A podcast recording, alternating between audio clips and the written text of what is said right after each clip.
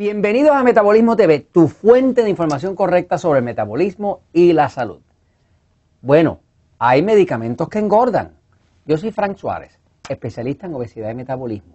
Eh, en el libro Poder de Metabolismo toco el tema de los medicamentos que engordan. Pero quiero tocarlo nuevamente porque algunas personas nos han escrito preguntándonos sobre algunos medicamentos en específico. Ya de una vez los cubro todos y usted así tiene una idea de qué cosas pueden pasar con los medicamentos que tiene que tomar, ¿no? Fíjense, empiezo por decir que cuando usted está enfermo, lo primero que hay que hacer es ver un médico. Yo estoy completamente de acuerdo en que uno vea al médico. Yo mismo, si me enfermo, voy a ver a mi, a mi médico. Tengo varios médicos amigos míos que me atienden cuando yo estoy enfermo. Así que lo primero uno va donde el médico. Ahora, la medicina tradicional pues trabaja mucho con los síntomas, ¿no? Quiere decir que si usted tiene alta presión, pues le van a dar un medicamento para que baje la presión. Si tiene alto colesterol, pues le van a dar un medicamento para que baje el colesterol. Si tiene un dolor, pues van a darle un analgésico o algo para que le quite el dolor y así, ¿no? O sea que siempre se está trabajando en función al síntoma, qué es lo que le está pasando al cuerpo, y entonces vamos a poner algo para parar eso, ¿no? Este, es bueno que usted sepa que hay medicamentos que engordan. Hay medicamentos que realmente hacen que usted empiece a ganar grasa, a engordar y le afectan el metabolismo. Yo quiero explicárselo porque en la medida en que usted pueda aplicar la información que está en el libro Poder de Metabolismo y recobrar su salud de forma natural, pues mientras más salud usted tenga, menos enfermedades tiene. Mientras menos enfermedades tenga, menos medicamentos va a necesitar. Así que la clave aquí no es que usted se quite de los medicamentos y menos que lo haga por su cuenta. Tiene que consultar eso con su médico. La clave es que usted recobre la salud. Y si tiene la salud, entonces no necesita los medicamentos y el mismo médico se los va a reducir. Porque desgraciadamente hay varios medicamentos que engordan. Vamos a explicarle cuáles son los medicamentos que engordan para que usted lo pueda entender. Voy a la pizarra un momentito. Fíjese. Los medicamentos, medicamentos son distintos a los suplementos. Por ejemplo, esto es un suplemento. Un suplemento que se llama Constipen, que es algo que nosotros usamos de forma natural para que una persona no tenga problemas de estreñimiento. ¿eh? Esto funciona distinto porque estos son extractos de alimentos. Los suplementos son extractos de alimentos. En Estados Unidos, en Puerto Rico, nos permiten vender esto sin receta, simple y sencillamente porque es comida, es un extracto de un alimento. Son hierbas, son eh, extractos de alimentos y entonces no tiene ningún efecto químico sobre el cuerpo este, que pueda ser nocivo. ¿no? Ahora, un medicamento es distinto.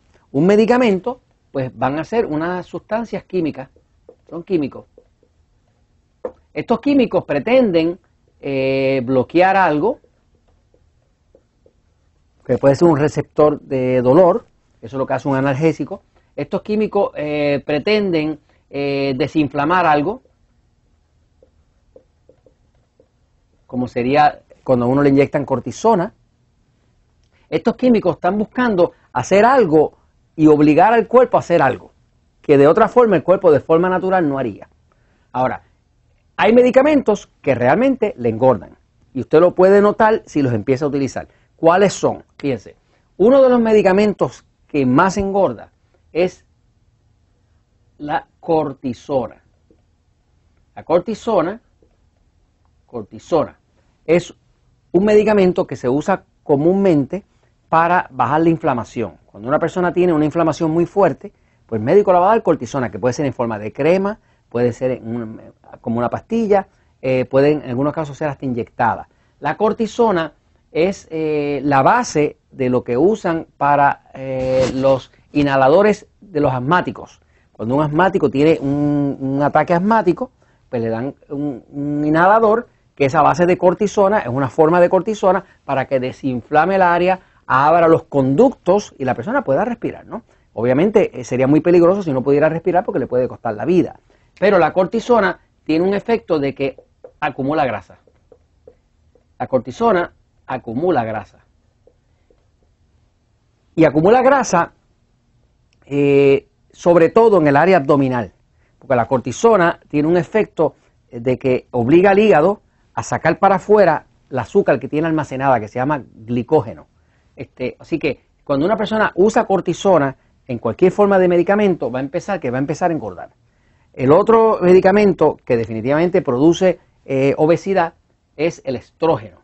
El estrógeno es la, la hormona femenina. Es una hormona que se la dan, por ejemplo, a las señoras cuando están en su cambio de vida, que ya no tienen menstruación, pues a veces le dicen, mira, tienes osteoporosis, tienes que tomar estrógeno, porque hay cierta relación entre la falta de estrógeno y la pérdida de hueso.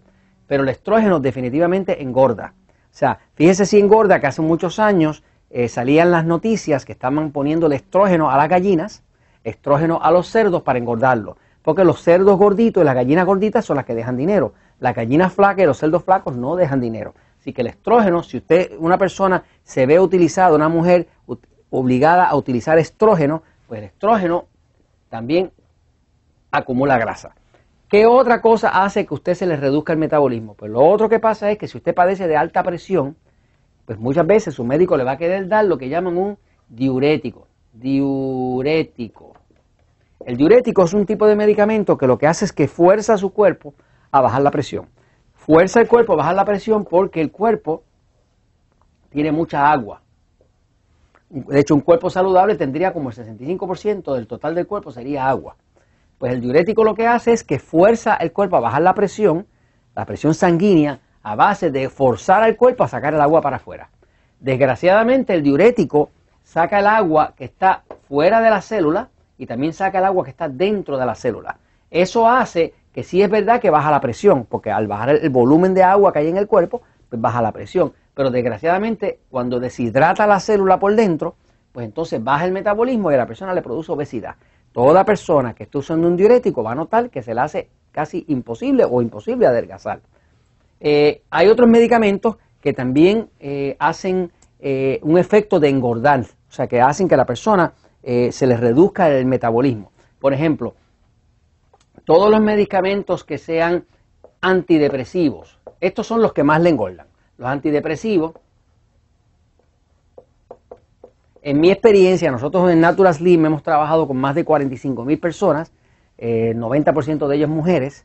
Nada, nada engorda más que un antidepresivo. Cuando usted, muchas veces lo que pasa es que la persona tiene un problema de tiroides, pero es lo que llaman hipotiroidismo subclínico, que no se detecta en las pruebas de laboratorio, o sea, que le mandan a hacer su prueba de laboratorio, sale el TSH bien, sale la T4 bien, sale la T3 bien y sin embargo la persona se siente deprimida, se cae el pelo cuando se peina, duerme mal, se levanta cansada, está gordita, no puede bajar de peso, eh, tiene estreñimiento, tiene la piel reseca, perdió interés en el sexo, es un desastre. La prueba de laboratorio dice que está bien, pero la persona es un desastre. Eso es seguramente lo que llaman hipotiroidismo subclínico Subclínico quiere decir que no se detecta en la prueba de laboratorio. La mitad de las personas, por lo menos la opinión de los doctores endocrinólogos famosos que escriben estos libros, como el doctor Broda Barnes, como el doctor Dennis Wilson, es que más de la mitad de las personas que tienen hipotiroidismo tienen lo que llaman hipotiroidismo subclínico, que es un hipotiroidismo que no se refleja en la prueba de laboratorio que el médico le manda a hacer. Quiere decir que la prueba sale perfecta y usted no se siente bien no, se siente con energía, se siente con obesidad, no duerme bien, no puede ir bien al baño, tiene la piel reseca, se le cae el pelo cuando usted se peina, en, en fin, su metabolismo está completamente afectado. Como la mitad de las personas por lo menos tiene hipotiroidismo subclínico y no se detecta, pues el médico, una de las manifestaciones de hipotiroidismo es que la persona se siente deprimida. Como se siente deprimida, el médico no le encuentra nada en la prueba, pues dice, tú lo que estás es deprimida. Como está deprimida, le da un antidepresivo. ¿Qué pasa? Ahora sí que tenemos un problema doble, porque primero tenía un hipotiroidismo que de por sí le produce obesidad, porque le crea un metabolismo lento, pero ahora le sumamos el efecto engordante del antidepresivo. ¿Por qué el antidepresivo engorda? Pues el antidepresivo engorda porque la función del químico que tiene el antidepresivo es calmar la actividad del cuerpo. Cuando usted quiere adelgazar, usted no quiere calmar la actividad del cuerpo, usted quiere activar el metabolismo, usted quiere que el cuerpo queme la grasa. Para quemarla tiene que haber movimiento, no puede usted calmar el cuerpo totalmente y pedirle también que a la misma vez queme la grasa, porque van en dos direcciones contrarias. Así que cuando el médico le da un antidepresivo, primero asegúrese de que realmente usted no padece de hipotiroidismo subclínico. La forma de usted saber si tiene hipotiroidismo subclínico es lea este libro, vaya al capítulo que dice la temperatura, lo dice todo, compre un termómetro de cristal, tómese la prueba por tres días, como explica aquí, y averigüe si realmente tiene hipotiroidismo o no, porque la temperatura siempre se lo dice claramente. Así que probándose su propia temperatura, usted sabe si tiene problemas de tiroides o no.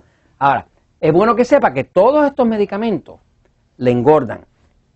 Cortisona, estrógeno, los diuréticos para bajar la presión y los antidepresivos. Y esto se lo comentamos porque la verdad siempre triunfa.